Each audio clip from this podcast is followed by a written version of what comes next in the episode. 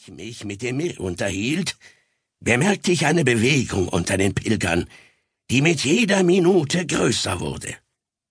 Die Frauen blieben an ihren Plätzen stehen, die Kinder ebenso, die Männer aber stellten sich am Bar entlang auf, und die Anführer der einzelnen Stämme, Zweige und Ortschaften bildeten einen Kreis um Ali B., der ihnen die Absichten des Mutasarrif von Mosul bekannt gab. Dabei herrschte Ruhe und Ordnung, wie bei der Parade einer europäischen Truppe, ganz verschieden von dem lärmenden Durcheinander, das man sonst bei orientalischen Kriegern zu sehen und zu hören gewohnt ist.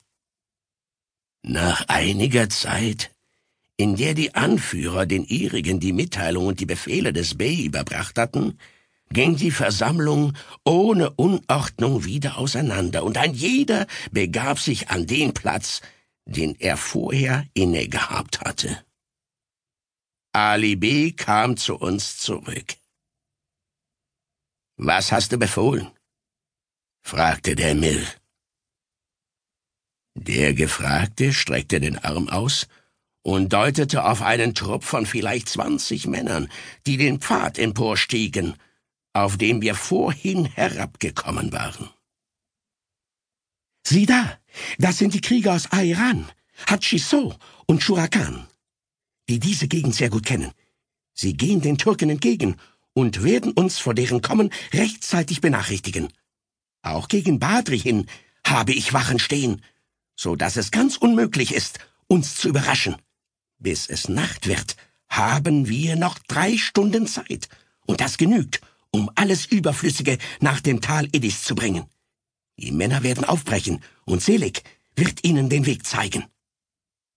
Werden Sie bei Beginn der heiligen Handlungen zurückgekehrt sein?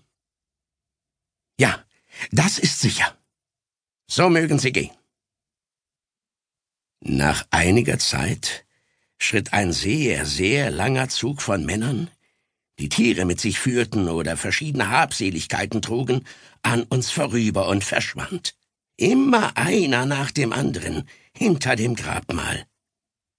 Dann kamen sie über diesem, auf einem Felsenpfad, wieder zum Vorschein, und man konnte von unserem Sitz aus ihren Weg verfolgen, bis er oben im hohen, dichten Wald verlief.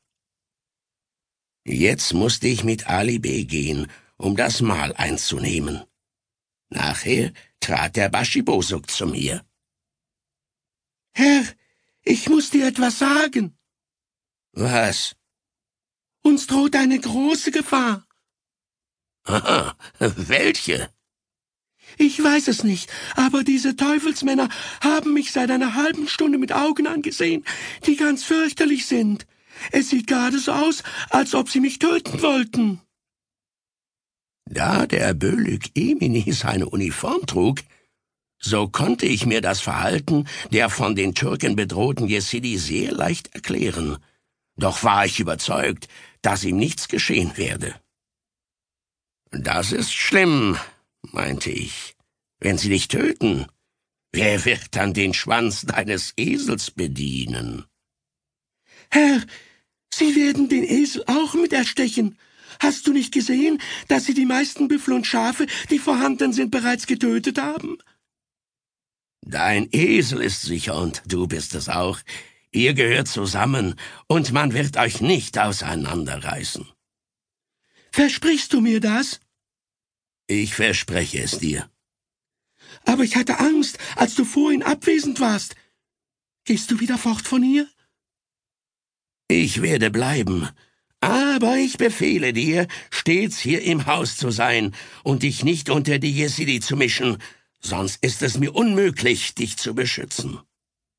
Er ging halb und halb getröstet, der Held, den der Mutasarif mir zu meinem Schutz mitgegeben hatte. Aber es kam auch noch von einer anderen Seite eine Warnung.